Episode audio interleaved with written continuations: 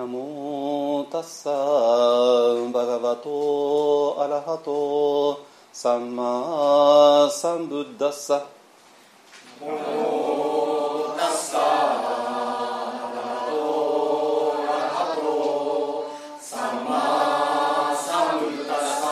ナモタッサーバガバトアラハトサンマサンブッダッサナ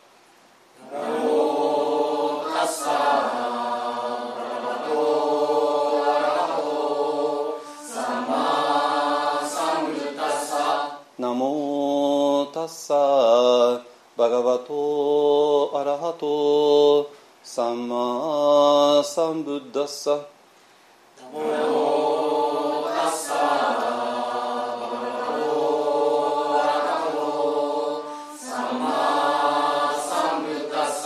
බුද්ධං සරණං ගච්ඡාමි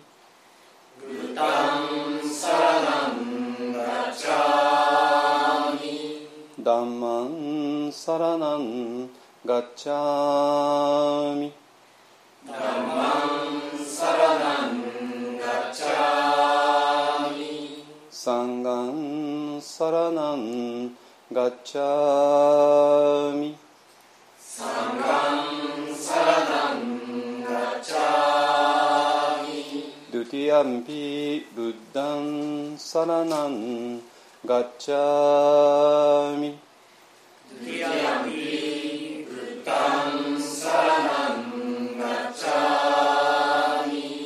යම්පි ධම්මං සරණං ගච්ඡාමි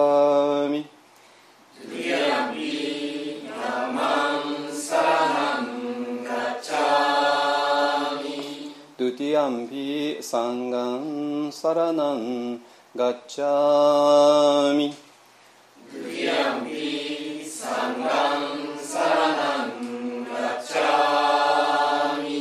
තතියම්පි බුද්ධං සරණං ගච්ඡාමි තතියම්පි බුද්ධං සරණං ගච්ඡාමි තතියම්පි ධම්මං සරණං ගච්ඡාමි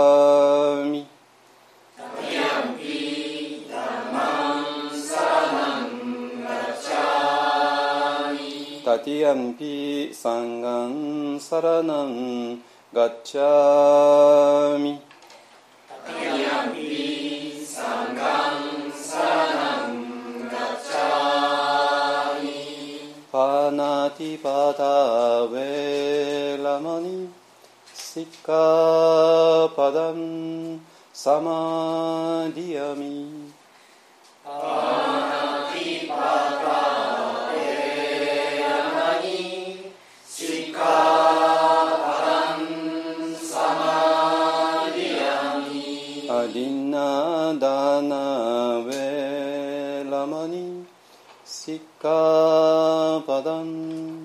ンサマディアミ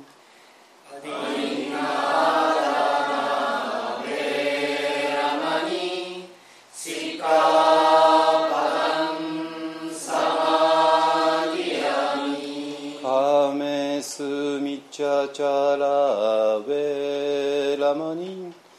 シカパダンサマ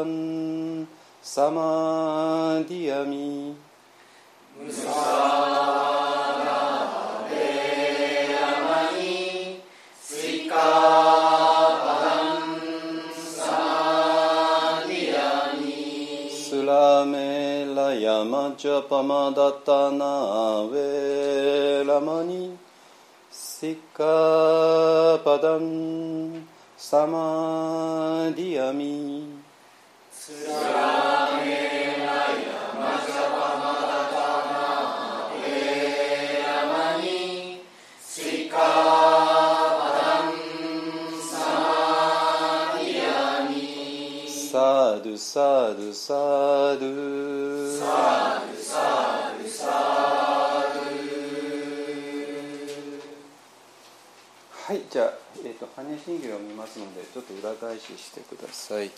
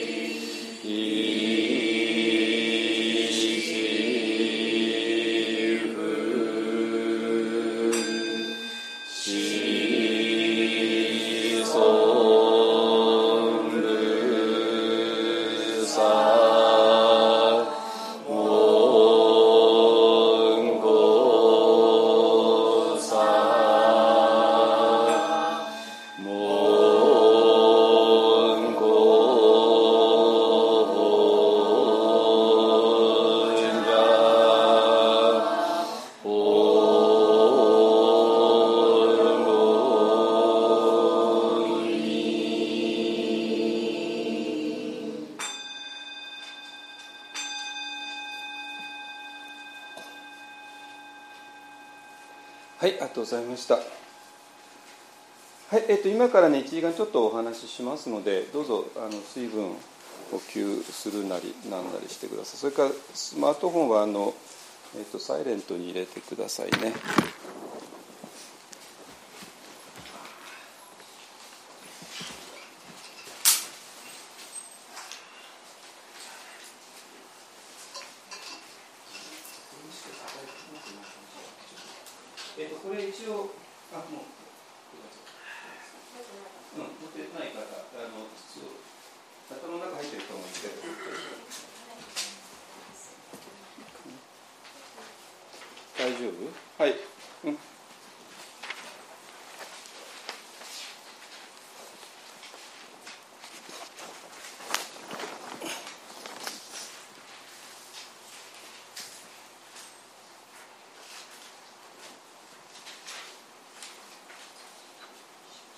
こっちは大丈夫大丈夫うん大丈夫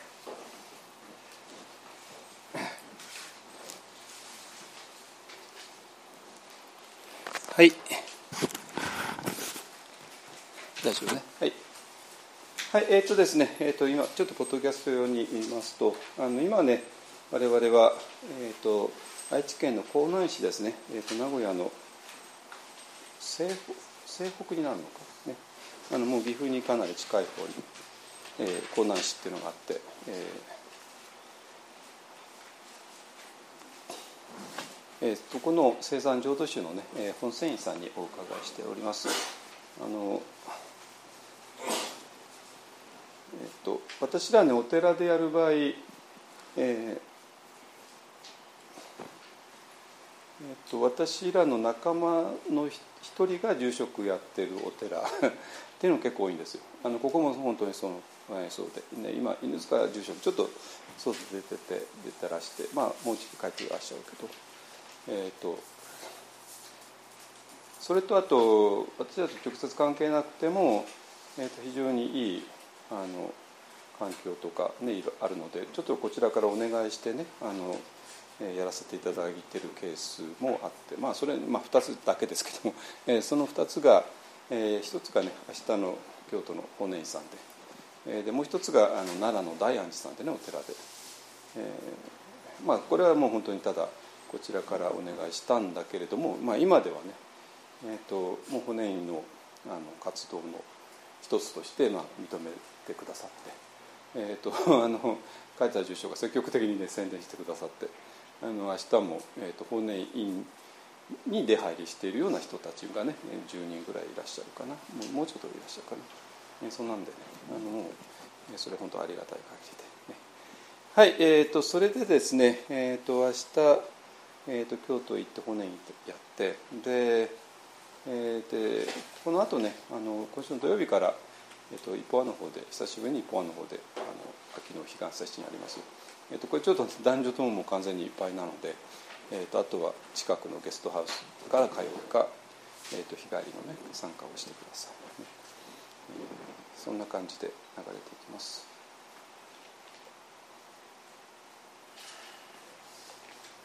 えっと、それでですね、えっとえっと、今週の火曜日にですね、えっと、大阪の四天王寺さんで、えー、衣装さんとね藤田さんとの藤田衣装さんとの対談をやったばっかりで,、えー、でその前の土曜日が先週の土曜日ですちょうど1週間前ですね、えーと、朝カルト新宿の朝日カルチャーセンターで、えーと、衣装さんプラス永井仁さんというね哲学者の方ですけども、えー、その方とのあの、えー、3人での定談があって、えーと、あのなんていうかな。もうあのはっきりしたかなって。思うんですけどもえっとなんていうかな、えっと、こういうね対談とか定談っていうのものすごく大事で、えー、なんていうかな私らが一人で喋っていたら本当ただ一人で喋っただけなんだけども、えーと、対談とか定談だといきなり他人からのねツッコミがガンガン入ってそれで一人だけだとどうしても見えなかったとこがね本当に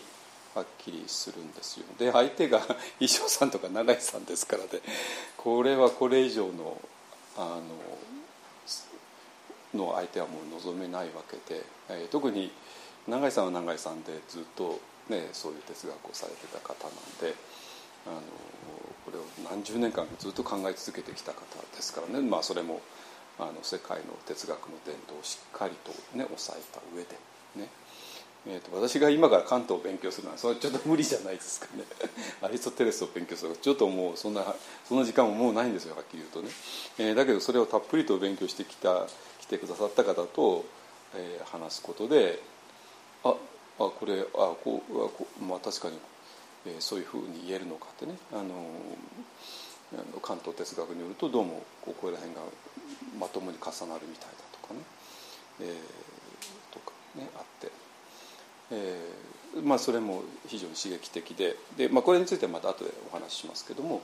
えー、ともう一つね、えー、が、まあまあ、衣装さん 衣装さんで、えー、もう何十年の付き合いなんで、えー、で、まあ、私のことをよく知ってるしで、まあ、彼は彼であの、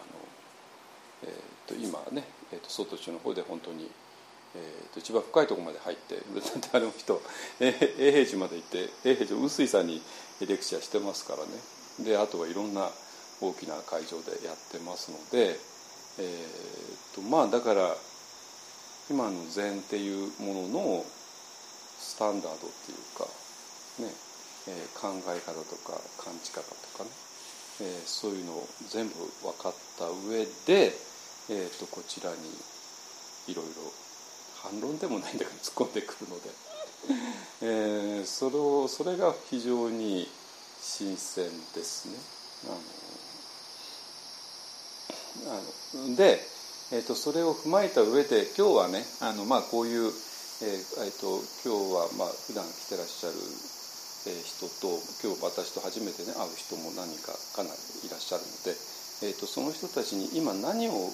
が問題にしてるのか、ね、その辺りをお話しした上で、えー、その上で今日はねあのなんていうかな今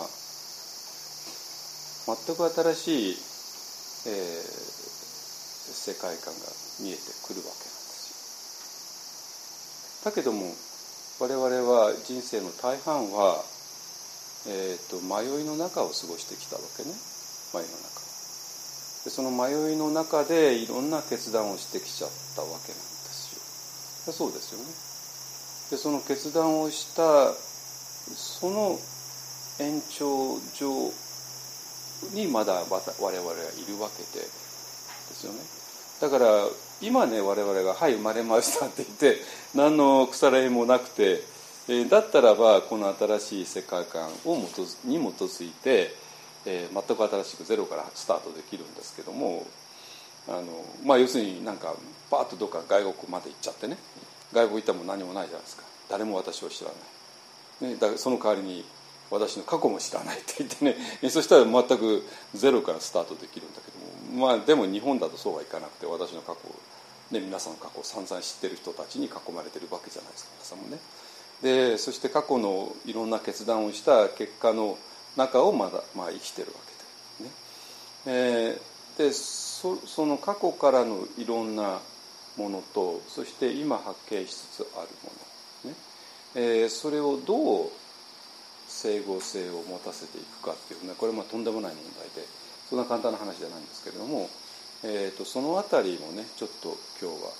考えていきたいなと思います。えーと、分かりますかねはい。ねえーと、だから今日は、えー、と前半はねえーと、誰にでも、まあ、今日私と初めて会ったような人にでも、えー、ににも分かるような話をして、えー、その後で、えー、この新しい考え方に基づいてさあこうやって生きるぞって、まあ、我々は今思うんだけれども、うん、だけど我々はこの新しい真理を知らないでずっと何十年か生きてきちゃってでその時にいろんな決断をしてでその時の決断によって自分自身の生活が形作られてきたわけですよねそうそうですよね。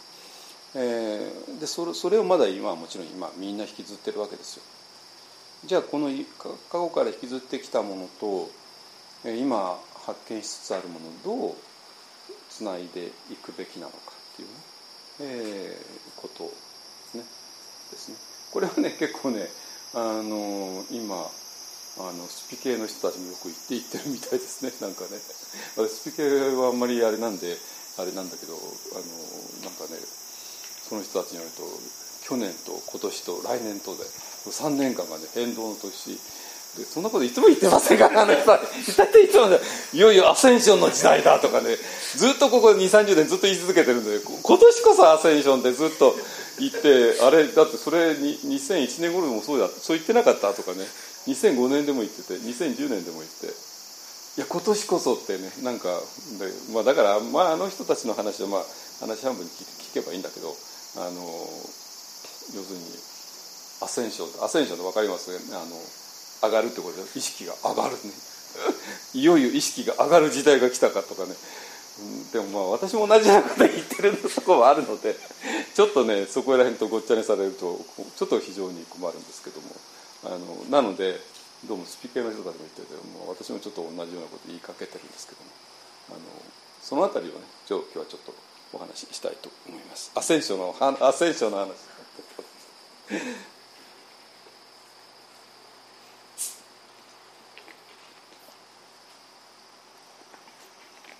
はいじゃあねえっ、ー、とえっ、ー、とねまああのこのねえっ、ー、とこれ今お配りしてあのまあ一般毎週来てる人はもうこれ頭の中入っちゃってますけどもあのそうじゃないねあの今日初めて来た人もいるので、えっと、ちょっとねそこら辺を説明しておきますとあの、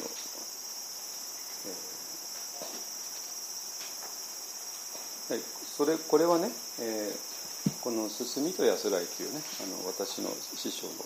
本ですけども、まあ、60年あ 50, 年前にね、出版された本にこれが書かれていて、えー、冒頭にですね。でまあえこれこれ一体何かって言ったら、えーと、世界っていうのはどういうふうにできてるかそういう話なんですよ。でこれはねあのあ今そここの後マンダラ字っていきますけどもマンダラってねご存知のように、えーとえー、仏教が宇宙をどう表現するかでね、まあ、いろんなものがありますけども、えーと、そのマンダラの漫を取ってで漫画漫画はね普通のコミックの漫画とマンダラの漫を取って自己漫画っていうふうに名付けているんだけどもまあ要するに世界の構造なんですよこれは。世界の構造だからこれは別に仏教のある教えとかそんなんではなくてだからこれは何々教徒だろうが、関係なしに世界っていうのはこういうふうになってるんだよっていう話ですね。でだからまあこれに、まあ、哲学なんて言ったらねあの哲学っていうのは宗教じゃないから、えー、哲学者っていうのはもうもう非常に自由な立場で世界っていうのはどうなってるのか自分とは一体どうなってるのかってことをまっさらな視点で考えるじゃないですか。ねえーと、だから、えーと、このそういうふうに世界というのは一体どうなってるのかを、えー、考えている哲学者の人たちに興味を持たれてで、まあ、特に永井仁さんというね人から興味を持たれてでこれをずっと今あの連続して、えー、討議してきたってことですね。でその討議してきた結果を、まあ、仏教3.0って言い方を今してるんですけどもあのなってますね。だからまあその非常に細かいことはあの論じてきたんだけどまあ、えーと、皆さんがそういうことを知らなくても大丈夫です。あのもうなんていうかな。もうだんだんどんどん、えーと、話が核心に触れ始めていてでで特にこの間のねあの土曜日の朝日カルチャーの定談とか。でこの間の四天王寺の対談とかを経てまあ大体えー、あこういうことだったのかっていうのが分かってくれたと分か分かってきたんではないかなとね、まあ、要するに普通のあのきちんと論理的にか考えられる頭の持ち主だったらばまあほぼねなっててでねこれ一体どういうことなのかって言ったらですか？えっとだからこれはあるなんていうかなある仏教にいろんな教団がああっていろんな宗派があってある宗派はこう考えるとかそういう話ではないんですよ。もっと数学的な話なのね。数学の真理っていうのはもうただ数学の真理じゃないですか。これ文化と、ね、日本と韓国と。日本ではこう考えるけど韓国ではこう考える。関係ないです、ね、政治的なことはまあいや。全然違うけども。数学に関しては日本も韓国も同じなんですよ、ね、インドも同じだしアメリカも同じだし、ね、あのイスラムの国だって。まあイスラムの国はもう数学とんでもないんですよ本当に。あの国は。ねあのまあ、中世の頃はね。あのだから、まあ、私のいとこが数学者で東大のバリバリの数学者なんだけど、まあ、例えば彼がしょっちゅう国際海外会議行くわけですよね。でそんなとこで、まあ、いろんなあらゆる人たちが来て、ねえー、で話し合ってでその時はもうそのバックグラウンド日本人だろうが韓国人だろうがインド人関係ないところでもうみんな純粋に数学の真理をそういうとこで話し合うわけですよね。これも全く同じなんですよ。だからこれ一応この人は日本の曹洞宗の前奏っていうのはその通りですよ。その通りでね。そうなんだ。これ別に曹洞宗の真理ってわけではないんですよ。曹洞宗の真理とかね、えー、そんな関係ないんですよ。あるいは日本仏教の真理とかね。あるいは仏教の真理とかね。そういうそうでもないんですそういうことでもない。これ本当にだから数学の国際会議で話し合うような話なんです。分かりますか？言ってること。ね。誰にとってもの真理、ね。えー、でなきゃおかしいわけ、ででこの真理が何て言ってるかっていうとこの世界は夢だって言ってるんですよね。夢だってね。で「Oh, that's interesting idea」とかね。それを何て言うかな。あ興味深い考えですね。だったらまあただそれだけの話じゃないですか。でこういうのを単に知的にあ面白い考え方ですねとかね。いう話だったらばなんかちょっと1時間ぐらいこういう話してで終わったらさっと忘れてさっと忘れて次行くってね、えー、いう次のまた新しいアイディアとかね、えー、なって。だからそういうのに慣れてる人たちにとってはちょっと1時間だけ、えー、このこの話題に集中してああああこう論理がこうなってこうなってああいや interesting idea ですね。で終わって。でこのディスカッションが終わったら次へ行くっていうね。次のまた新しいって、ね、なって。いう人もいます。だけど今言ったようにこの世界って夢なんだよね。っていうことがこれ本当だったらどうなるんですか？ちょっとやばくないですか？やばくないですか？だってみんな夢とは思ってないじゃないですか。現実だと思ってるじゃないですか。ねだからまあ夢ですよ。これちょっとあまりの雑な言い方で、まあ、ちゃんと言いますよこの後ね。あのええどどどどどういうことですか？ってねでつまりなんていうかな。ある今まで生きてきた全ての大前提がひっくり返っちゃうんですよ。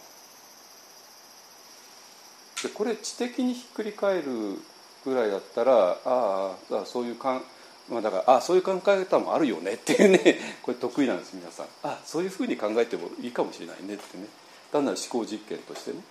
だったらまああのこういうなんか面白い考え方があるよねで終わって。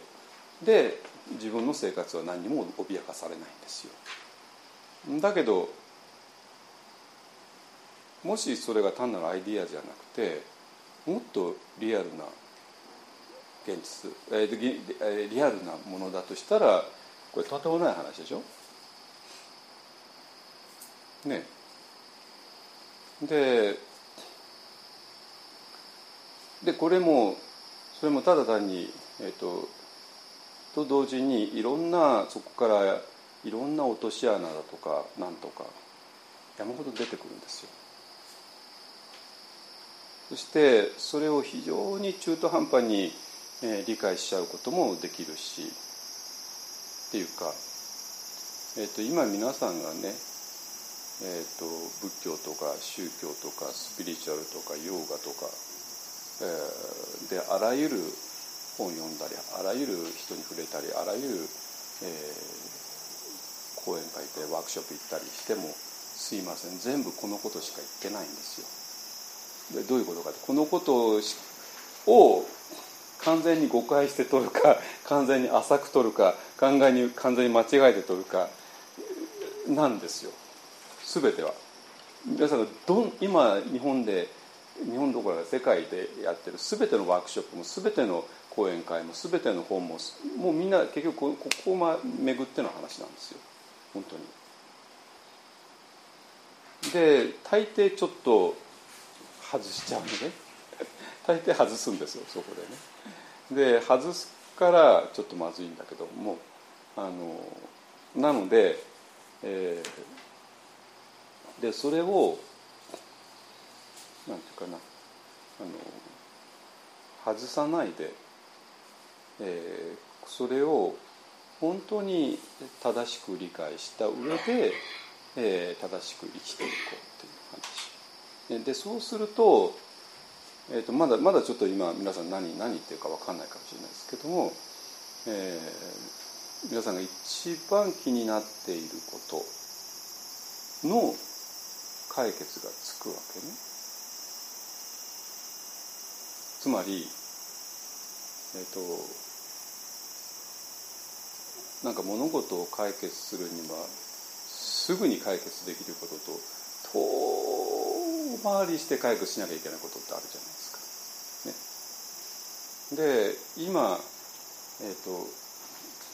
この今ねこれからお話しすることが分かれば、えーと、ある意味ずっと遠回りして全部解決ついちゃうっていう話なんですよ。つまり、えーまあ、例えばないろんなことで悩んでますね、まあ、いろんな人間関係で悩んでますとかね。恋人とうまくいきませんとかね。親とうまくいきませんとかね。会社の同僚とうまくいきませんとかね。そういうレベルの話から、えー、なんかとてつもなく不安なんですとかね。あるいはもちろん、まあ、病気抱えてる人もいるだろうし、ね。まあ、別に病気を今抱えてようが 抱えてもさあんま関係ないですよ。だってみんな病気なんだから我々はね。だってみんなね、よくよく身体障害者って言うけども我々遅かれ早かれ身体障害になるなるわけじゃないですかみんなね。遅かれねうちの母だってずっと元気だったけど今96でもう今車椅子生活で当たり前ですよね。もう歩けないからね。あのだからまあ母親も身体障害者って言えば言えるけども、まあ、みんななるわけだ 90, 90過ぎればね。だからそういう病気だとか身体の障害だとか別にそれは特別な人じゃなくて単なる時間の問題で 我々全員がそうなるわけで全員が病気になって全員が身体障害身体障害者になるわけで、えー、だからなんていうかなそのこの我々が避けられない問題がこれで全部解決ついちゃうっていうね話なんですよ。ですか？もうちょっとほら吹いてるだろうってどうせ思ってるんでしょうけども。あのでねえっとってことはねえっと非常に不思議でね私一方案一方案に慣れてる人は私よく苦しみとかね、えー、絶望だとかねあの、えー、だから薬だとかね病気だとかねそういう例えたくさん使うんですよ。ね、で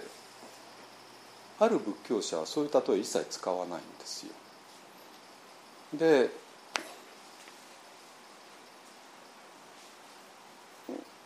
これも本当にそれぞれの仏教の立場によって全然違うんだけれども何ていうかな苦しみっていう言葉になんか心理的抵抗を覚えるとかね。そういう人もいていや本当不思議だなという思いがあって。でこれなぜかっていうとあの私が苦しみとかね絶望とかね あの病気とかね散々使うわけね。でなぜ使うかっていうと分かります？治せるからなんですよ。治せるから。なのね。あのでもしねもしそれが治せないんだったらばあんまりそういうことを話題にすらしたくないじゃないですか。わかります？つまりで仏教はどういう立場なのかって言ったらばあっけらかんと苦しみについて語るんですよ。あっけらかんと。なぜ？治せるから。もうそれに尽きるわけ。で治せなかったらやっぱりちょっと苦しみとか病気とか語れないのね。それそうですよね。あなた病気ですねって言われてうわそうですけどもってで苦しいんですけどもって。それ何もできなかったらちょっとその人を絶望に追いやって終わりですよね。だけど「ああなた病気ですね」でもねこれで治せるんだよって言ったらその人何とかできるじゃないですか。でその人もうすうすと自分が病気ってことを気づいてるわけですよ、ね、だからうすうすと気づいてるんだったらばさっさともっとクリアに気づいた上でさっさと治療してさっさと,、えーと、解決した方が早いわけなんですよ。わかります？で仏教ってのはそういう立場を取ります。ですか？だからもう本当にあっけらかんと苦し人生は苦だよねとかね。人生っていうのは出口なしだよねとか散々言うんですよ。なぜ言うか分かります？出口があるからなんですよ。出口があるから。出口があるっていうことを絶対の自信があるからなんですよ。だけど皆さん自信持てないでしょ？持てないから出口なしなんで聞きたくないって話になるわけ。ね。だけどお釈迦様とかそういう人たちは絶対的な自信を持って人生っていうのは出口なしなんだよって言うわけ。言い切るわけ。なぜ？本当は出口があるからなんですよ。ですか？ででそのこのなんていうかな一旦絶望に入って一気に上がるっていうのが仏教のダイナミズムの全てなのね。だけどもそこを信じられないとこの要するに一旦落ちて上がる。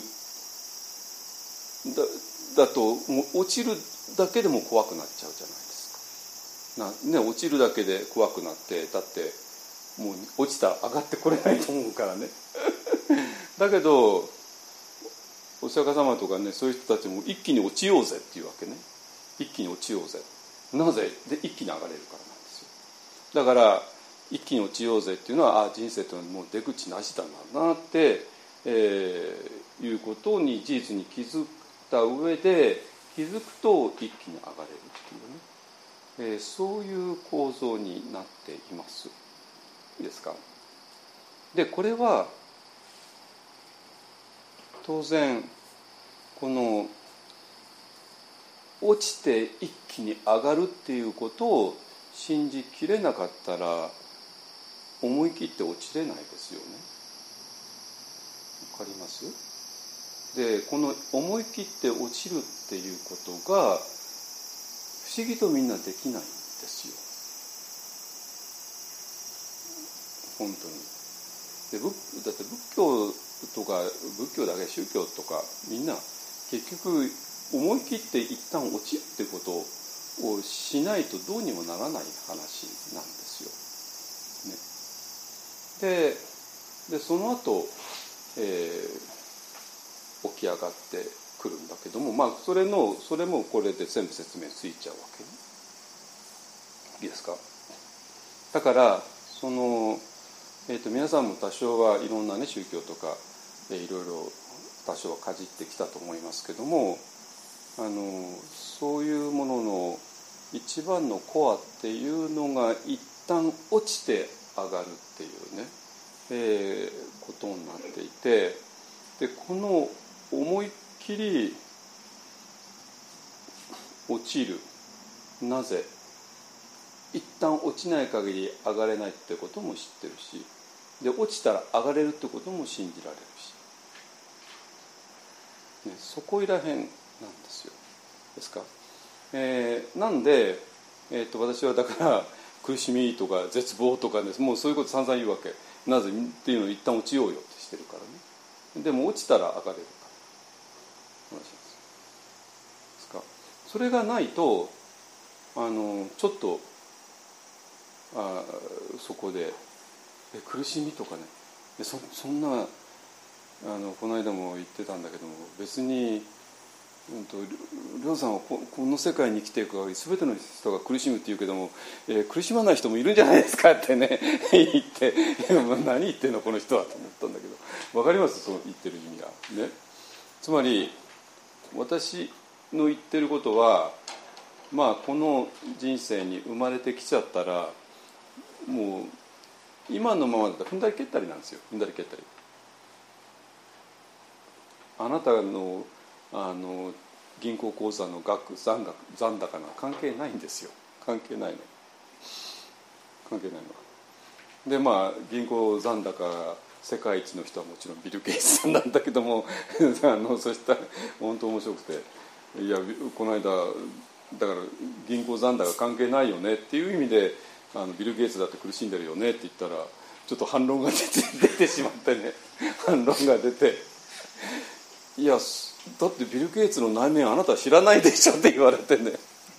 いやいやビル・ゲイツさんと私話したことないけどであなたは苦しんでますかな聞いたことないけどもそんなこと関係ないじゃないですか、ね、ビル・ゲイツさんがあの本人として本当に苦しんでるか苦しんでないか関係ないんですよ。つまり今何を言いたいかというと一人一人の銀行の残高の額によってこの苦しみから逃れられとか逃れられないって話じゃないよっていうことを言いたいからあの銀行残高が一番世界で一番多いのはねビル・ゲイツだから ビル・ゲイツって名前出してるだけなんだけどもあのいやビル・ゲイツさんもしかしたら苦しんでないかもしれないいやいやもしもしあの人が苦しんでないとしたらそれはただ感づいてないだけの話であって 関係ないんですよそんなものは。だから主観的に苦しんでるか苦しんでないかなんて一切関係なくて。そうではなくてででそのその一人一人のねあの銀行口座の残高とは一切関係ないところで一人一人がもう踏んだり蹴ったりの状況にいるっていうのがまず一つなのね。わかりますか？だからつまりね一人一人がもう踏んだり蹴ったりの状況にいるっていうのを皆さん絶望させるために言ってんじゃないよ。ないんですよ。わかります？仏教ってそうじゃなくてだから出ようよねって話なんですよ。こんな踏んだり蹴ったりの状況からね。ですか？でだからなんていうかな。この辺りがきちんと整理してないとこの話っていうのもどっかね絵空事になってしまって単なる一つのアイディアになってしまってそれでもって本当に人生がひっくり返るとかではないんですよ。でその前提がやっぱりどれほど自分の人生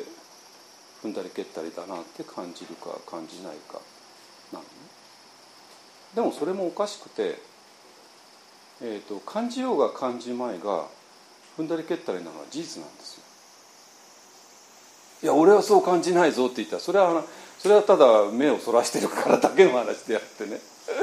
でその辺を仏典なんかでどう語ってるかというよくね「まあ、家宅」っていう例えを使うわけね。家宅っていうのは火のあ自宅の宅ですよ、ね、だから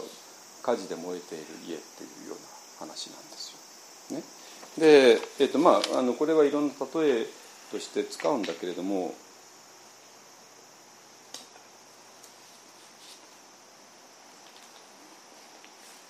水分補給してくださいね。えー、例えば使うんだけども、ね、何が言いたいかというと簡単な話じゃないですか。ね、火事が今火事で燃えている家だったらその人が今どう感じような関係ないでしょ？関関係ないでしょね。だってあのもう火の手が迫っているからもうあと何十分かで、ねまあ、この部屋まで火の手が迫ってで下手するで下手するじゃないもうこのまましたら焼け死んじゃうよねっていう段階なわけね。でその時に、えーと、今私は苦しんでるか苦しんでるかあんまり苦しんでないんだけどって言ったらそれそれあなたは火が見えないってだけの話でしょた単純にそうじゃないですか。ね、あのでだから人間っていうのはそういう今燃えている火事の家にいるっていう例えを、まあ、法華経とか使うわけなんですよ。ね、でだから当然普通の頭の持ち主だったら、えー、さっさとこのここ出なきゃいけないよねっていう話になって。でそうなるとあとはもちろん非常口の話になりますよね。脱出口ですね。だから脱出口を見つけて出よう。これで話は完結するわけですよ。で今家が燃えてるよね。でここに非常口があるよね。でだからここを出ましょう。単純明快でしょ。ででこの非常口を仏教は保証します。ですよね。だってこの非常口を保証できなかったらこの火事の例え意味ないじゃないですか。ね。非常口がないままであなたは燃えている火事の家にいますよなんて言ったらこんな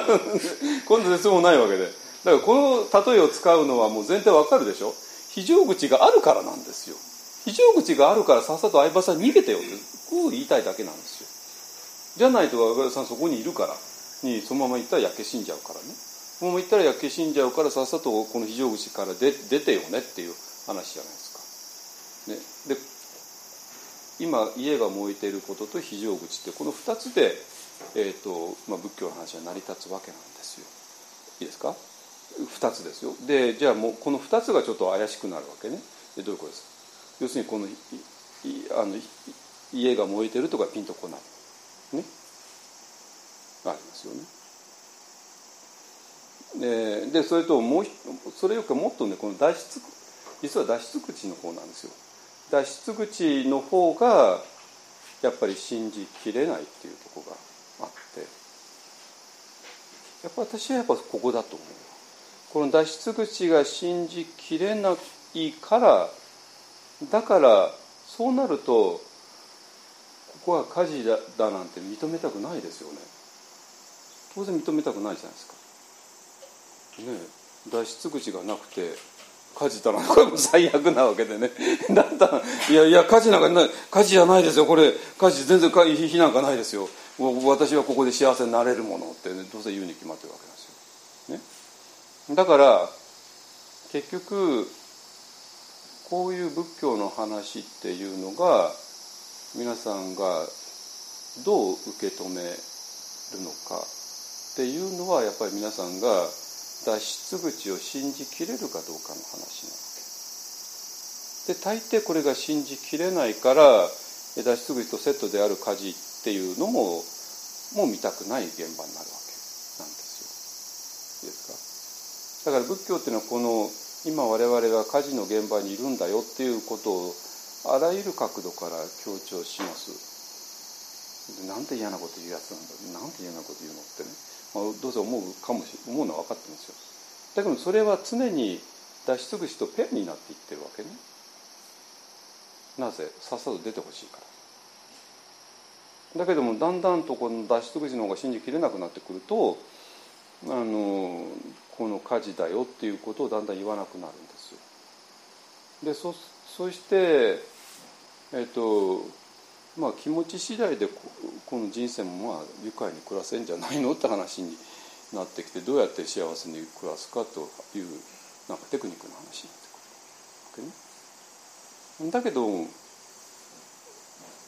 でそうするとなんかビル・ゲイツがあの苦しんでるか苦しんでないかはそれはビル・ゲイツさんしか知らないわけで我々がそんな勝手に推測すべきじゃないとかね話になって。関係ないでしょそんなものはね。ビル・ゲイツさんだってこの火事の現場にいるわけで。火事の現場にいたら彼の銀行の残高っていうのは関係ないんですよ。もう一切関係ないわけ。このこの銀行の残高によってどうにかなる話ではないからなんですよ。いいですか？でここでもうすでに世間の常識をなんか蹴っちゃってますよね。だから世間の普通みんな生きているっていうのはまあ世間でお金っていうのはものすごく大事、まあ、私だってもちろんね 必要なんだけども。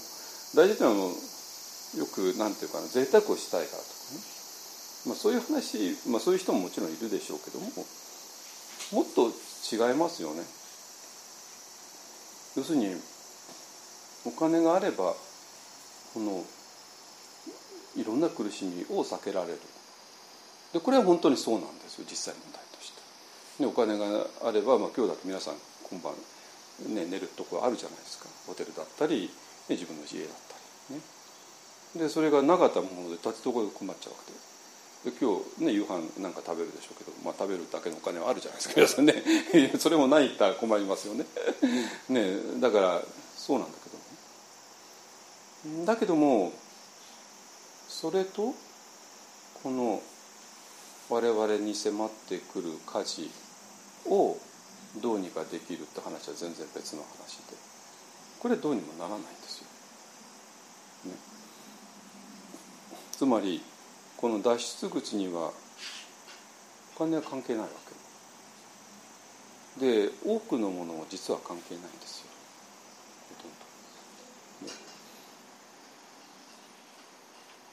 だから我々は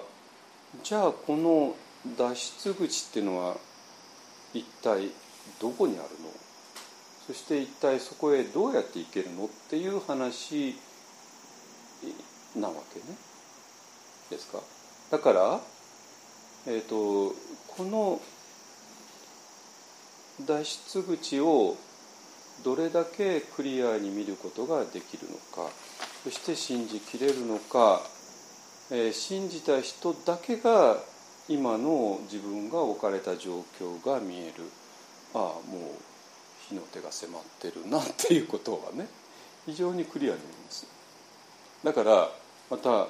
あのなんていうかな瞑想とかね。あのヨガとかこういうことをやってると浮世離れしてくるとかねまた言うこと言う人いるんですよ、ね、冗談じゃないですよ本当逆なんですよ。なぜ？瞑想することによって瞑想って何のためにするかというもうはっきり言って脱出口を見つけるためなんです、だから瞑想することによって脱出口が見えてくるから。脱出口に対して絶対の自信を持てるから。でそうすると自分が今置かれた状況を一番客観的に冷静に冷徹に見ることができます。浮世離れの正反対なんですよ。わかります？逆なんですよ。ねだから今今の現場今自分がいるところとを一番客観的に見えてあ今のままだったらやばいからそこから脱出しようよねって話になります。ね、でそうじゃないとだって世間で今言われてることって脱出口は保証しないですよ。本当に。突き詰めてこの後どうなの？どうなの？どうなの？どうなの？どうなの？ってあの突き詰めていけば世間ではこうやってこういうふうに生きたらいいよとかね。こういうふうにしたらいいよとかも散々やるじゃないですかね。あの自己啓発からなんかカウンセリングからね。もう山ほどコンサルタントとかねやって、まあ、それでまあ一時的に会社の経営がうまくいくとかね、えー、なんか結婚がうまくいくとかねあのマレッジカウンセリングとかねとかまあね親子のカウンセリングとかまあやななるかもしれないけども、まあ、それはあくまでも一時的なものであって。でそれで最終的な脱出口にはいかないんですよ。ですか？でもそちらの方がなんか現実的ないうふうに見えて脱出口を言うのがなんかあの突拍子もないとかどうせ言われるんだけども いや私からしたら全然逆で、えーと、この脱出口の確かさと比べたら今普通に世間でこうしたらどうのこうしたらどうのって言ったことって最終的に解決ならないじゃないそんなことにしたっていくらね。だからちょっとあまり非あまりにも非現実的じゃないの？あまりにもそそそれこそ浮世離れしてるんじゃないの？とかね、えー、と思います。はい。じゃあねじゃあでそうするとえっ、ー、とだから我々は苦しみとか絶望とかっていう言葉を恐れないわけ。恐れないわけ。堂々と絶望するわけ。堂々と苦しむわけ。明らかんと苦しむわけ。なぜ脱出できるか、ね、で脱出できないと脱出口を信じきれないとやっぱり絶望とかね苦しみああもうそんなこと考えないでもう愉快に生きようよってなるわけ。大体そうでしょ。だけども我々は堂々と絶望します。堂々と苦しみます。なぜ？その方が早くさっさと脱出できるか。ら えっ、とだからなんかこんなにあのなんていうかなえーと、内山老師はねこんなに壮大な話はないよとかね言ってそれを30年前に40年前に言ってたからまああの人全然世の中に理解されなかったと思うよ。ねまあ、一応あの人はあの尊敬された禅の老子だったんですけど、ね、まあ、それなりに有名で、ね、NHK の「心の時代」も何回も出てますし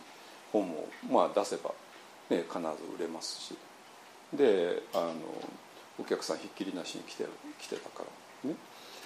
でまあまあそこそこそこそこでまあまあ禅の老子としては一番有名な人の一人だったんだけどもだけど今から振り返ると誰もよい理解してなかったなっていうのは私の 私の本当ねあんで今読んだってこの本これ50年前の本でこれ50年前にこんなよ分かった理解されたわけないじゃないですかこんなものは。本当に、えー、このもう一つ前に「事故」ってああ持ってた持ってた。事故ってねこれこれが一番ほとほとんど諸女作なんだ。これが、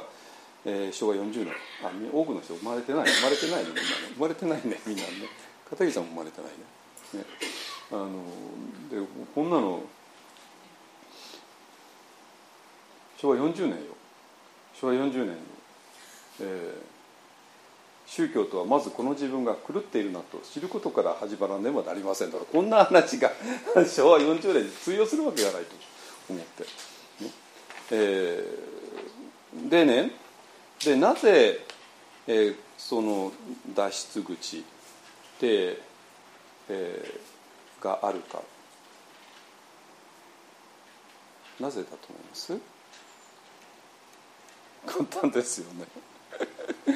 家事っていうのが夢だからなんですよ。それだけなの。なのね。だから夢だっていうことが分かったらもう家事は終わってるんですよ、ね、家事が本当だと本当に、ね、それこそアマゾンアマゾンの山火事ねもうみたいなもんでどんなにやったって消えないじゃないですか。ね。いやアマゾンとかあのカリフォルニアとかで山火事になって。ね、日本でもまあ時々火事になって、ね、日本の日本の日本は、ね、火事だとまあ一瞬のうちに消防車が駆けつけてうわってやってまあ消せますけどね。あのだけどまあアマゾンぐらいになると消せない、ね、で、まあ、多くの火事っていうのは消せない。で今私らがずっと言ってきたように我々は火事の現場にいる。ね。なかなか消すのは難しい。だから消すのは難しいと思うからもう火事っていうものか目を塞ぎたいってなるわけね。だけど我々は脱出口を知ってるから、えー、火事をちゃんと見る。でどういう脱出口かっていうとなんてことはない。火事っていうのは夢だったよねってそういう話なんですよ。ですか？でそうなんだけどこれはちょっとそんなシンプルな話じゃなくて、えーと、たった今たったこれ言っただけでもあらゆる誤解がもう渦巻いちゃってるから、まあ、それを一つ一つねあの、えー、やっていかなきゃいけないんだけどまあ今日はあのこの細部についてはもう散々話あの話してるからちょっと分かんない人はもうここ12か月の一方案のポッドキャストを聞いてください、ね、今日はちょっとそこまでは話せないけどももうざっと言いますと要するに我々はね、えー、この世界はどうなってるかっていうと、えー、世界と皆さんの関係というのはどうなってるかっていうとやっぱ皆さんはね世界っていうものがまずあってこういう客観的な世界というのがあって。そして自分は、えー、1970年80年、ね、90年何年にポコッと生まれてまあまあお母さんの、ね、中に10ヶ月いてそれからボンギャーって出てきてね と思うじゃないですか。ね、それでしばらくここにいてでまあやがては去っていく。ね、つまりこの現実の世界がまずあってそこにどういうわけからゼロからなんかわって生まれてきちゃってね。でしばらくここに何年かいて。であずっと生きいたいのにあの人と別れたくないのにって言いながら別れさせられちゃってで消えていく。ね。そう思ってるでしょ？我々。でこれはいやそう思ってるでしょってあのだってそれ以外ないでしょっていうふうにみんな思ってるわけなんですよ。でこれはもう仏教とか関係ないですよね。仏教徒だろうがキリスト教徒だろうが日本人だろうが韓国人だろうがインド人だろうがアメリカ人だろうが昨日もインド人来たんだけど まあまあ日本と日本人全然違うけども全く同じなんですよ。だから結局人間だったらば大全員がそういうふうに考えるわけ。ですか？でその前提のもとに私っていうのは、まあ、これで。これが肉体持ってて肉体の一部が脳みそで。で脳みそがいろいろ活動して、えー、いろんな思考と感情を生んでいる。これがまあ普通みんな思うところじゃないですか。ですよね。でそれで、えー、で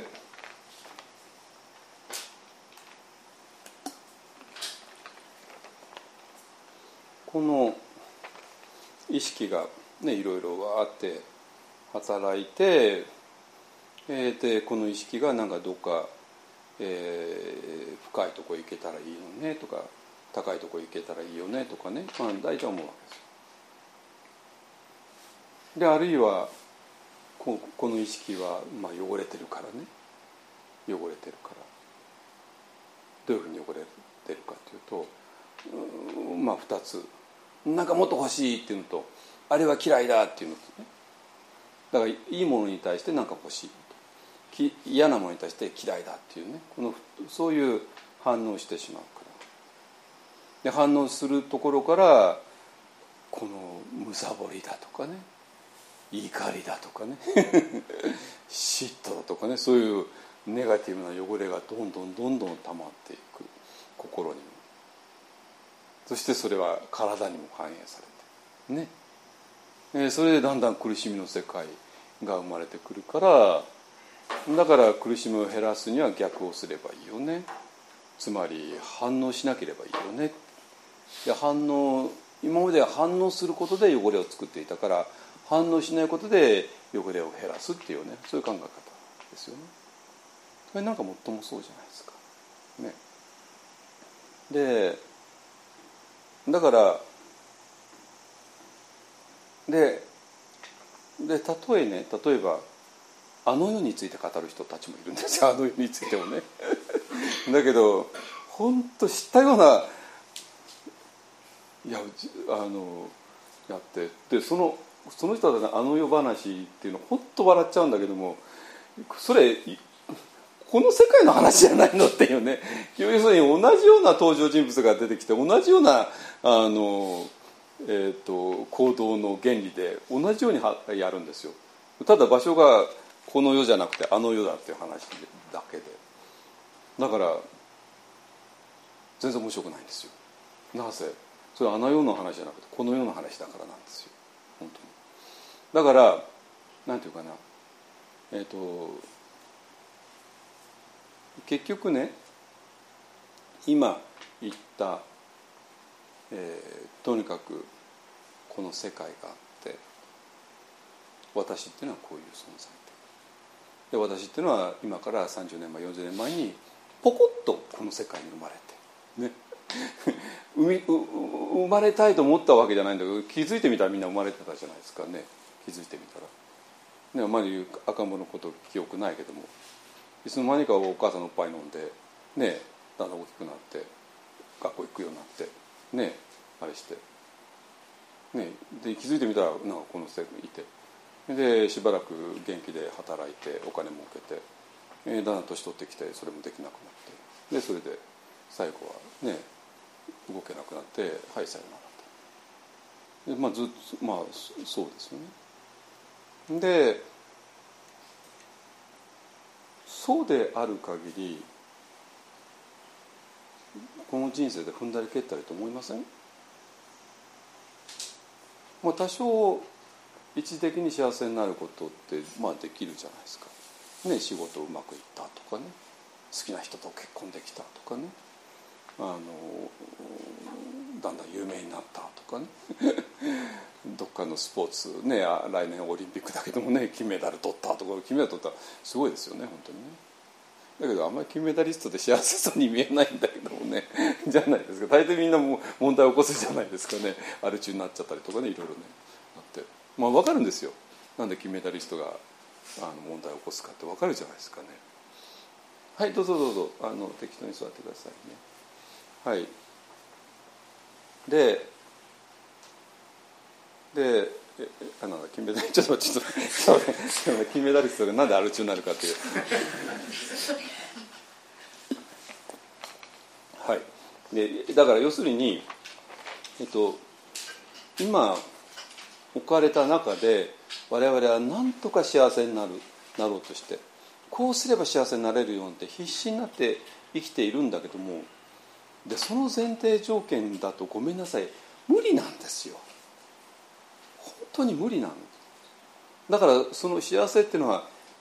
本当に一時的なものでもう簡単に壊れちゃう、ね、今金メダリストがなぜって当たり前ですよ。金メダルさえ取ればっていうのでもう全てを犠牲にしてやって金メダルさえ取れば絶対に幸せがねよくあの人たち言うのトップから見見見たいんです。頂上から風景を見たいんだってよく言うじゃないですかあのね。で来年聞きたい頂上が何が見えますかってね。頂上にあなたが目指してたものありますか？って言ったらちょっとかわいそうなんだけど、まあ、ないに決まってんだけどね。だからないその時もう絶望しかないじゃないですか、ね、金メダル取れなかったっていう方がまだましですよね。その後4年後頑張れるじゃないですか。だけど金メダル取ったけど金メダルさえ取れば絶対にあるはずだと思ったものがなかったって言ったらこれ絶望じゃないですか。こんな絶望ないと思うのね。ちょっとしたミスで金メダル取れなくて、ね、銅メダルで終わったんだったらばまだ希望は残るわけですよ、ね、4年後頑張って金メダル取るぞってなるわけね。だけど金メダル取ったけど自分が金メダルを取れば絶対にあるはずだと思っていたものがなかったってなったらねこれは絶望ですよね。結局そういう話なんですよ。つまりこの世界でこうすれば幸せになれるよねっていうようなことに失敗した人はねまあしょうがないけども。それに成功した人の方がかえってきついんですよ。幸せを保証するはずのものを手に入れたけどそれには何もなかったっていうね。でその人たちどこ行けばいいの？いやこの瞑想会来てもらうしかないんだけどもね。あのだし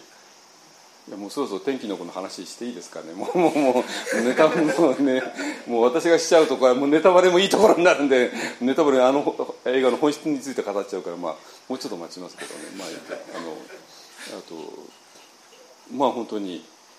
あれも世界を救うっていう話だけど。世界を救うってことと自分を犠牲にしないと世界を救えないって話。でそれ自分の愛する人が自分を犠牲にして世界を救おうとすることが耐えきれなくて愛する人を止めちゃうんですよね。こんなこと言ったらもうこれネタバレも これこのネタバレもいいとか、まあ、もういいよねあれもね。100億儲けてんだからもういいでしょ100億 儲けたのはもういいでしょあなたね本当に。ね。でそうして世界も救えない。でその人たちも救えないだからもうこれもねやっぱり脱出口のなさの話なんですよ。結局あの監督はいつもね向こう側の話をずっと最初から作ってるんです。もうあのプライムビデオプラプライムビデオで見れるからあの初期の作品があってそれも全部向こう側ってことは実際使ってますよねあの監督はね。向こう側へ行きたいんだっていう、うん、そういうななって天気の子もあの光が当たる向こう側へ行きたいんだっていうので島からあの少年出てきたんだけどね。だけどもあの映画がなぜまあ私失敗作だと思ってるんだけど失敗作がなんで100億儲けるんだったら分かんないけど結局向こう側を提示できないんですよ。本当に。結局そこに尽きるわけね。でだからだからあれだけ美しくやりながら私も映画が終わりになるにつれてだんだん心配になってきちゃってこのこれどうやってまとめるつもりなのって言ったら 全然まとまらずに終わってしまってえ？ってなってあのでもでもなでもあの映画絶賛されてて。ねなんか宇宙のエネルギーを感じましたでどこが感じるんですかあそこのあの映画にね絶望しかないじゃないですかあの映画は。ね、だから結局脱出口を提示できなくてまあ結局向こう側って言ってもただ単に地上何百メートル何千メートルの空の上が脱出口であるわけがないんですよ。ね、でだから金メダル取ってもダメでした。上上がってもそこでもダメだった。だだからそういう意味で踏んだり蹴ったりなんですよ。この世界っていうのは。ね、で問題はじゃあどこに脱出口があるのって言ったらここにあります。ここにあるわけ。この第五図ってとこね。つまり、えーと、この、えーと詳しい説明はねちょっと、え今日はできないからあのここ12か月は集中的に話してるから過去のポッドキャスト聞いてください。ね、えー、要するにこのさっき言ったようにこの客観的な世界があるよねと私らは錯覚しちゃったんですよ。なぜ？言葉を使うことになってなぜ？言葉があまりにも通じ合っちゃうから。通じ合ったか。らだから座布団って言った場合にああの座布団。で内藤さんも小笠さんもあああの座布団。ってなって。そうすると座布団っていうものが私も内藤さんや小笠さん関係なしになんか存在するように思えちゃったわけ。そしてこの世界っていうものもそういうふうに存在すると思っちゃったわけ、ね、でそしてこの世界に気づいてみたら、えーと、この第四図の中の一人として自分も存在することになって。そしたらあとはいいものを追いかける。嫌なものにネガティブな感情を抱く。そしてこのこうなるとお互いに劣等感と優越感で。そこからジェラシーが生じて。ねまあもうありとあらゆる苦しみまあもうなはさ、ね、皆さん一番よく知ってる世界ですよ。だからこの第四図っていうのが、えー、この皆さんが一番、えー、知ってる世界なんだけれどもなんだけどもこの本質は夢なんだよってね。仮想現実なんだよっていうね。まあマトリックスなんだよってね。まあ20年前のマトリックスが今あの上映されてますよ。2, 2週間でね、えー、であのでそのマトリックスっていうのもなんか悪い組織が作ったんじゃなくて我々一人一人が作っちゃったのね。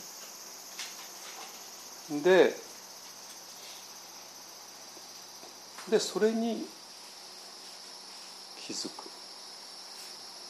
マトリックスの映画だとマトリックスっていうレンズがあってそこから出たところにねなんかむさ苦しいなんかねあの 潜水艦みたいなね宇宙船みたいなの乗っかってる人たちがいて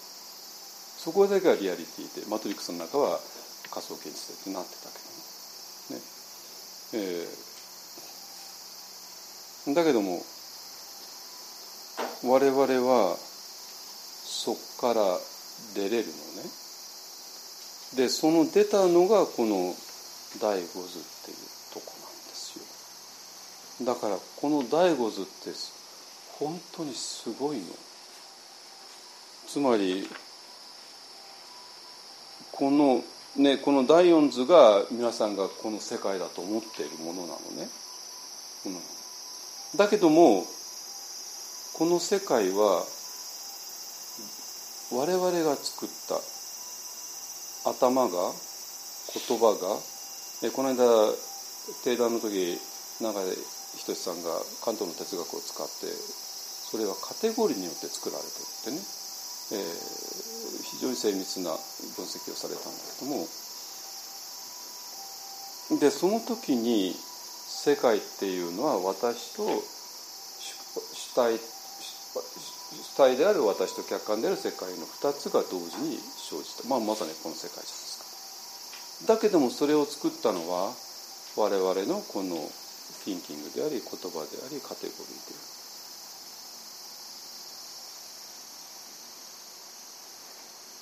ってことはこの世界を作ったんだったらば、えー、そしてこのせ作られた世界の中で生きていくっていうのはあまりにも辛いんですよ。でこの世界の中で我々はもう必死になって幸せを求めたわけね。あらゆることでね。ででこの世界がそういうふうには幸せを求められないっていうのは誰が一番知ってるかっていうとやっぱ金メダリストみたいな人なんですよ金メダリスト。つまり強烈に金メダルさえ取れば幸せになれると思って本気で世界で一番努力したわけじゃない。かその分野においてはね。そして本当に取っちゃったんですよ。そしたら幸せになれるはずだったんですよ。だけどなれなかったんですよ。だけどなれなかったってあんまり彼らは言わないわけなのね。だって言わないとあの ね今ね次のオリンピック目指して頑張ってる人たちがいるからそれは失礼になるしそんなこと言ったらねその国のあれが弱くなっちゃうからね。いや君もね私は金メダリスト君もね頑張れば金メダリストになれるよってどうせ言うに決まってるんですよ。だって金メダル取ったけど幸せになれませんだったら口が裂けても言えないじゃないですか。言えないでしょ？だけどやっぱそれ本音ですよね。でそれはあらゆる分野であらゆる分野の金メダリストっているじゃないですか。ね。であらゆる分野の金メダリストの人たちが一番知っている事実ですね。でこれはもう原理的にそうなるのは当たり前でで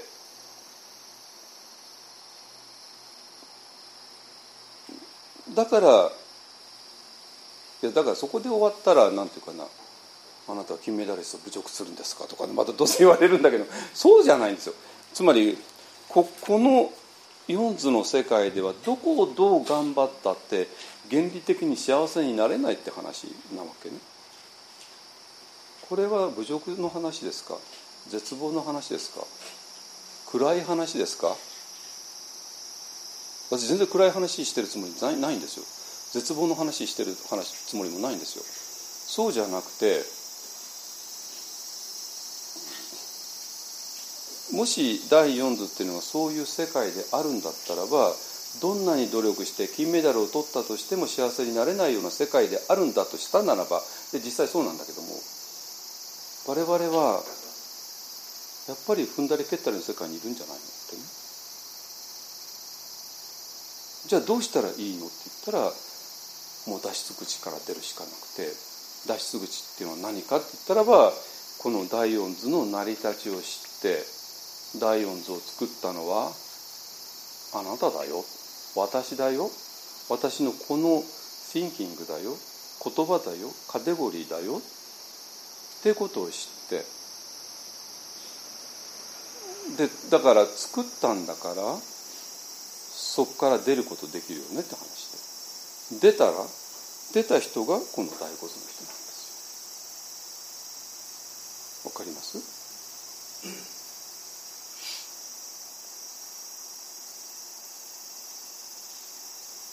ででこのね出るっていうところで、えー、正当的な出方と 裏口から出るっていうのもあるんですよ。裏口裏口入学ってあるってほら今ね韓国のなんとかってイケメンのあの人があれしてねあれ娘を裏口から入れたとか言ってねあの突き上げ食らってるけど韓国韓国なんてもうもうすごいとこなの入試入試はね。ああそこは大学によって日本よりか学歴社会ですからね。本当に、まあ、そこでごまかしやったらっていうんでみんな怒っちゃったんだけども、まあ、だから裏口入学はいけないようにだから裏口から出ることね。裏口から出ることもいけないんですよ。だから結局裏口から出る。でえっとだから裏口から出ることと正門から出ること。ね。えー、この話なの。つまり裏口から出ちゃうとどういうことかというと,、えーと、あと10分で終えますね。えーと、要するにこの世界っていうのはなんかこれさえ手に入ればねえあれから逃げれればというそういう世界だった。でも同時にまあある意味、えー、時勢が効くわけ。つまりこれさえ手にやったら幸せになれるよねっていうのと同じようにこれをやったらあのわあの悪い気が出るよねっていう世界でもあるからですか？だから人を殺しちゃったら悪い結果が出るよね。だから人は殺さないようにしよう。ってことで一応みんな抑えてるわけですよ。まあそれでも強烈なんて もう誰かも殺しちゃうことも当然あるけれども、ね、だけども一応みんなが好き放題人を殺さないのはそのためなんです。だけどもし裏口から出た場合ね 裏口から出た場合にそれがもうなくなるわけ。つまりこれはこの間定談の時も大阪でも話したけどもあのヤコ禅というのがヤコ禅な野狐野狐禅というのがあって。まあ、これは禅で間違った修行をした人が落ちる落とし穴なんだけどもそれはどういうことかっていうと、えー、そういう人たち因果を否定しちゃって因果を否定するっていうのは悪いことをしたら悪い結果が出るってことを否定しちゃった。ね、でそうすると人を殺しても何の罰も当たらないって話になるでしょ。そしたらもう何の躊躇なく悪いことできちゃうつまりこあのそういう、えーと、今までこの第四図の中でがんじがらめになっていたからものすごく惨めだったんだけどもまあそれほど悪いこともしなかったわけなんですよ。でもそこから裏口から出ちゃった場合に、えー、もうそれが止まらなくなっちゃう。とかあるいはもうスピ系によくいるでしょう。このこのもうこの世界でもどどどんなんだっていいんですよとかね。言うじゃないですか。ね何があったって no problem ですとかね。自分の子供が死んでもああ no problem ですとかね。本当に言うんですよ。皆さんスピ系どのくらい知ってますかね、うん、私も知らないんだけど まあ実際にいますそういう人たちは。だからこの世界は何やったっていいんだって。もうスピリチュアルのコーナー行ってください。そんなそんな題になってる本山ほどありますよ。あのでまあそのそういう本を読むのは大抵、まあ、ここでうまくいかない人たちなんだけども。まあでもだからまあそれほどみんな本気でやってないんでしょうけども。でもなんていうかな。あの非常に危険でもある。ですか？だからここでみんながんじがらめでやっているから、まあ、惨めなんだけども、まあ、それほど悪いこともしないでいたところがこれを外しちゃうと,、えーと、中途半端に外しちゃうと非常にまずいことになる。それがヤコ禅であったり、えーと、この間あの恐ろしい話があって堕落堕天使っていうんだけどね堕落した落ちた天使ですね。天使っていうのは羽が生えてるでしょ。だから空飛べるだけども空飛べなくなった天使ってこれすごくないですか？すごいでしょ。空飛べなくなった天使ってすごくないですか？ね。で彼らは何の躊躇もなく悪いことするんですよ。本当に。だから、えーと、この世界は我々のが、えー、頭が作った人工的な世界マトリックスなんだよってちょっと裏口から出て気づくのも非常にまずいわけ。ね、でそれをじゃあどこに正正門っていうのかな？正当的な脱出口があるかっていうとこれは仏教の場合、えー、2つのもの。2つのものなんだけどもちょっと最初の方がより大事ででこの最初がもちろん慈悲なのね、えーと、キリスト教的にはアガペですね。で慈悲とかアガペっていうのが仏教やキリスト教の急所になるんですよ本当に。えー、でなぜ急所になるかっていう話で,、えー、でそれはなぜかって言ったらばこの世界が夢だよねって、えー、脱出口正門の脱出口を出て、えー、気づくんだけどもでそのそこへ行かせる力は慈悲以外はないのね。で慈悲以外のものでえー、出たら全部裏口裏口の出口でそしたらとんでもない話になる本当に。ね、でここを出ると正門から出ることつまり、えーと、この四図の中の人をね今もいろんな thinking があるわけ。いろんな感情があって、ね、好き嫌いってやって。で反応してしまって。反応がいろいろ苦しみを生んでるから。だからどうしたらいいんだっていうので一つの方法としてはその反応を消していくっていう方法ね。ぐらいしか思いつかないんですよ。だからもうこの中で世間的に金メダルを目指すぞって生き方とそういう生き方つらいからもう反応しないぞって生き方はなんか正反対のようと同じなんですよ ベクトルは同じなんですよ金メダルを目指すぞっていうのと反応しないぞっていうの金メダルっていうのはもうあの反応を最大限に使うことじゃないですかね。でその金メダルを目指すのが反応最大限に使ってその逆に反応しないぞっていうのも、ね、だから同じですね。それで何とかしてこの四図の中でけりをつけようっていうもうもう必死の生き方なんですよ。で私はまあ必死の生き方する人結構好きだからでなぜ好きかというと必死の生き方をすることで何かが見えてくるわけじゃないですか、ね、だから金メダル目指すんださっさと目指して金メダルさっさと取っちゃってほしいわけ、ね、さっさと取ってでそのトップトップから見えた風景を見てほしいんですよ。本当に。ね、で反応なくすぞっていうんだら反応なくす反応なくすためにもう精一杯やってほしいわけね。精一杯やってほしい。でそうやって反応消消えてった果ての風景もまた見てほしい。見てほしいんですよ。この2つの風景を見たら大体第四図の本質が分かる、ででこの第四図の中のこの人にいろんな thinking とかいろんな感情があって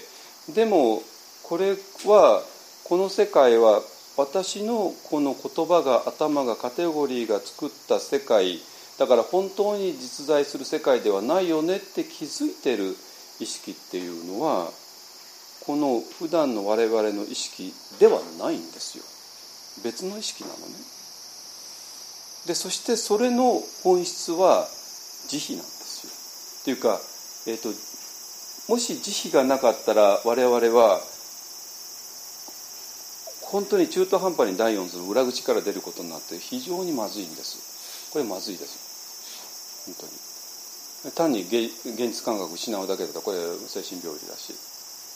で本当に精神病理になるか、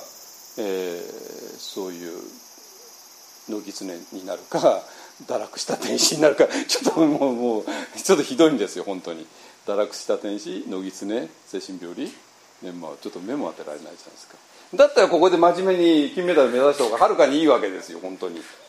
ね真面目にねあの奥さんの顔色を気にしながら生きてる方がはるかにマシですよそういう方がね。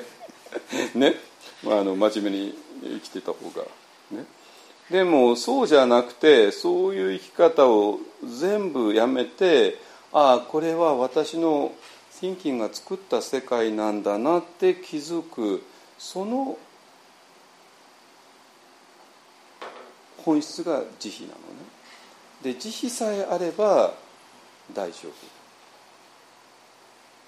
夫、ね、だからここを飛ぶ時には慈悲しかなくて。で慈悲で飛んで我々はそのもう一つの意識に行ってそのもう一つの意識から、えー、マインドフル嫌いなしに全てを客観的に見ているってことが成り立つ。ですか？だからえー、だからビパッサナをすると怒りが一瞬で消える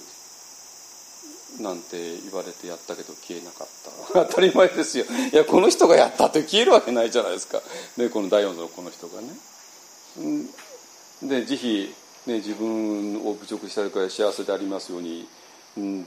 それもできなかった。当たり前でこの人ができるわけない。ですね。ででそれで、えー、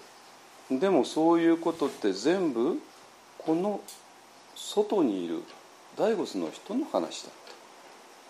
た。だからこの大仏の人がヴィパッサナをしたらこの世界の中にあった怒りももちろん消える。だってだって怒りとこの世界の中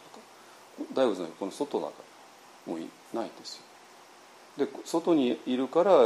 かつては自分を侮辱した人も幸せを願える。ってことはどういうこと？今私っていうのは二重なんですよ。二重。皆さんはこの第五図だけになるわけじゃないわけね。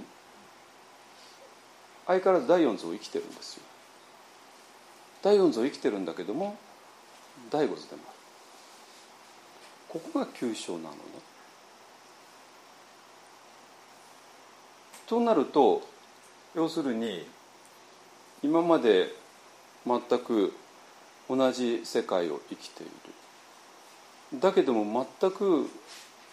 違う。相変わらずこの体はある。相変わらずこの thinking はある。相変わらずこの感情はあ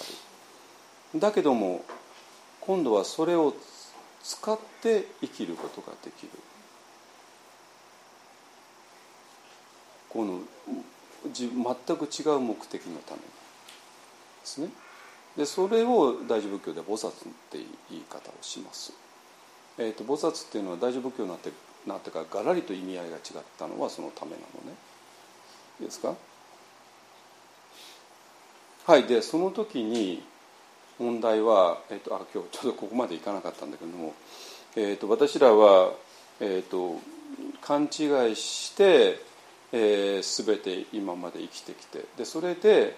えー、と自分の今の生活を作っちゃったわけですよ。ね、でそれでもう散々苦労して苦労して苦労してようやく自分の本質が分かってきた。でも自分はまだ第四図を生きている。そしてそれは自分がまだ迷っていた時に作った第四図の現実を生きているわけね。ですか？じゃあどうしたらいいの？たところでこのいよいよこのえーと、自分の間違いの、まあ、落とし前をつけるっていう話になってきます。ですよね。だからまあもう喧嘩別れした人いっぱいいるじゃないですかね。喧嘩別れした人ね。私も結構いるんだけどだからあのそういう人たちと仲直りしたりとかねあのいろいろしなきゃいけないですよね。あのでもう間違った時に決断して、えー、いろいろやってきたものだったらばもうそれをこれ以上続ける意味はないわけなんですよ。ですよね。だって、ま、間違った考えによってそういう決断をしてたんだけどそのそれ自体がもう間違いだったんだこれを続ける意味っていうのはもうないわけね。なんですよ。だからそういうふうにしてえーと、もう今までの延長はできない。でそれをどうだから言ってもう全部済ますというわけにいかないんですそんな意見が皆さん、まあ、それぞれね奥さんいたり旦那さんいたり家族がいたり、ね、会社があったり、ね、いろいろあるんだから。そんな全部捨てますなんてそうそういうわけいかないですよ、ね、だから、えーと、そういう中で一つ一つ、えー、作り直していくっていうのは本当実際の問題だと思います。ね、でそうすると今置かれた立場、えー、相変わらず我々は体がある、ね、ティンキングがある。感情がある。だからそれを使って、えー、新しい真理の方に合わせていくっていうね、えー、そういうことになります。いいですかね。だから瞑想っていうのもそういう大きな世界観の中でやらないと意味がないっていうことですね。はい、でそうやって出たのが、あ、もうちょっともう終わりにしなきゃいけないけども、えー、菩薩っていう考え、でその菩薩として、えー、4つのことを誓うっていうのが今から読むね「えー、シグセイガン」ということです。はいじゃあまあこの続きはね後でダルマシェアリングの時ねやりましょう。えっ、ー、とシグセイガンをやって終わりにします。